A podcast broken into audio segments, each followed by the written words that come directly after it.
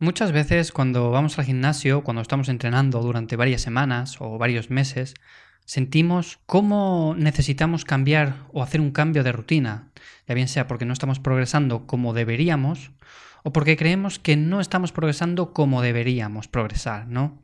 También puede que pensemos que necesitamos hacer un cambio de rutina porque ya no sentimos las sensaciones que sentíamos cuando empezamos dicha rutina. Gracias por estar un día más ahí. Mi nombre es Iván Llamazares y este es el podcast de Café y Hierros, donde aprendemos sobre entrenamiento, nutrición, estilo de vida y salud de una forma simple y práctica.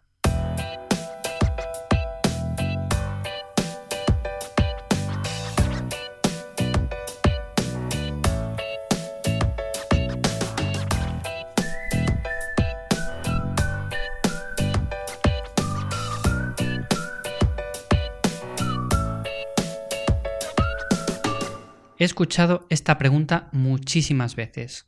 ¿Cada cuánto hay que cambiar la rutina de entrenamiento para no estancarse, para seguir progresando a lo largo del tiempo? La mayoría de veces que he escuchado esta pregunta estaba mal planteada por el simple hecho de que la rutina que se llevaba hasta ese mismo momento no había sido exprimida al máximo, no se había sacado su máximo potencial. Muchas veces cuando nos planteamos o cuando empezamos a hacer una nueva rutina, la empezamos ya de una manera errónea, pensando que la vamos a seguir durante X tiempo. Ya nos planteamos un tiempo determinado, cuatro semanas, seis semanas, ocho semanas. Esto es un error. Es un error por el simple hecho de que el cuerpo no funciona así, no entiende de tiempo, entiende de estímulos, entiende de progresión, entiende de descanso pero no entiende de cuatro semanas, de ocho semanas, de seis semanas. Porque tú te plantees una rutina cuatro semanas, no quiere decir que a la quinta semana tengas que cambiarla. No quiere decir que a la quinta semana vayas a dejar de progresar, vayas a dejar de notar beneficios, no estés haciendo absolutamente nada. Evidentemente esto no es correcto. La mayoría de veces, cuando hacemos un cambio de rutina, está mal planteado por ese motivo. Entonces hoy te quiero hablar de cómo deberíamos plantearnos un cambio de rutina y si de verdad son necesarios los cambios de rutina. Bueno, para empezar, una rutina bien planteada con una buena progresión, déjame decirte que puedes hacerla de por vida. No es necesario que te plantees hacer cambios en dicha rutina si tiene todos los parámetros correctamente planteados, si tiene una buena progresión, un buen volumen, una buena selección de ejercicios, etc. Evidentemente habrá épocas en las que entrenarás más fuerte, meterás alguna serie más, habrá épocas en las que meterás un poco menos de volumen, igual un poco menos de intensidad. Eso irá según las sensaciones que vayas sintiendo y según vayan avanzando las semanas. Pero la rutina no tiene por qué cambiar. Si tú estás progresando correctamente, si tus pesos siguen aumentando, si sigues una buena progresión de cargas, si el volumen es el correcto, la selección de ejercicios es óptima, trabaja correctamente los grupos musculares que tú quieres trabajar, no tiene sentido que hagas un cambio de rutina como tal. Por otra parte, quizá en determinados momentos nos sintamos en la obligación de tomarnos un descanso porque nos sentimos un poco fatigados, nos sentimos que estamos un poco en un techo al que hemos llegado y no podemos o no somos capaces de avanzar más.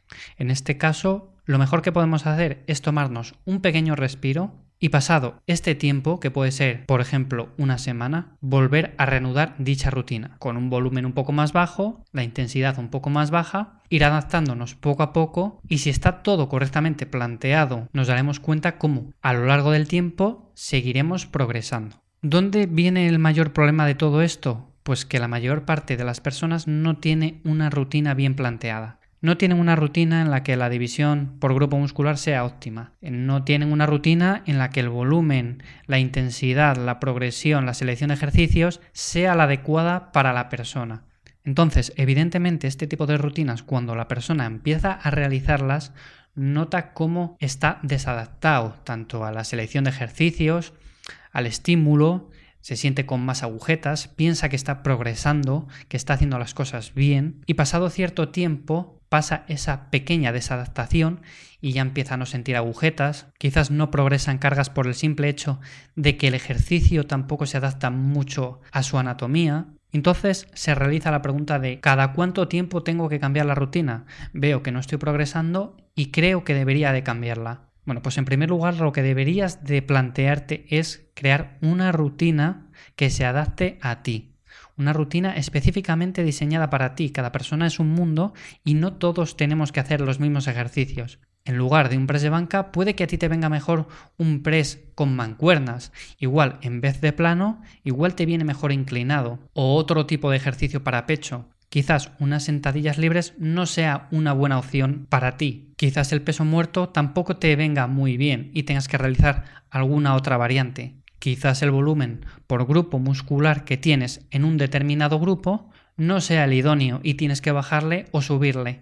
Como ves, son múltiples factores que influyen, son muchas variables. Y evidentemente, coger internet, sacar una rutina y copiarla tal cual no tiene ningún sentido. Esa rutina que estás copiando está diseñada para otra persona y esa persona es completamente diferente a ti. Con lo cual, cada vez que te plantees la pregunta de ¿cada cuánto tiempo tengo que cambiar la rutina? Piensa en esto. ¿Tengo la rutina idónea para mí?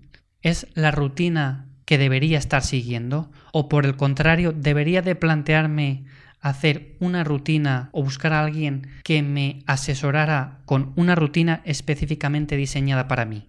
Una rutina en la que progresara, una rutina con la que me sintiera cómodo yendo al gimnasio. Con lo cual, no busques un cambio de rutina cada X semanas, sino que busca una rutina adaptada a tus necesidades. Gracias por acompañarme un día más, me despido de ti hasta el próximo episodio y mientras este llega, te invito a que visites caféhierros.com. Ahí también encontrarás información acerca de entrenamiento, nutrición, salud y estilo de vida de una forma simple y práctica.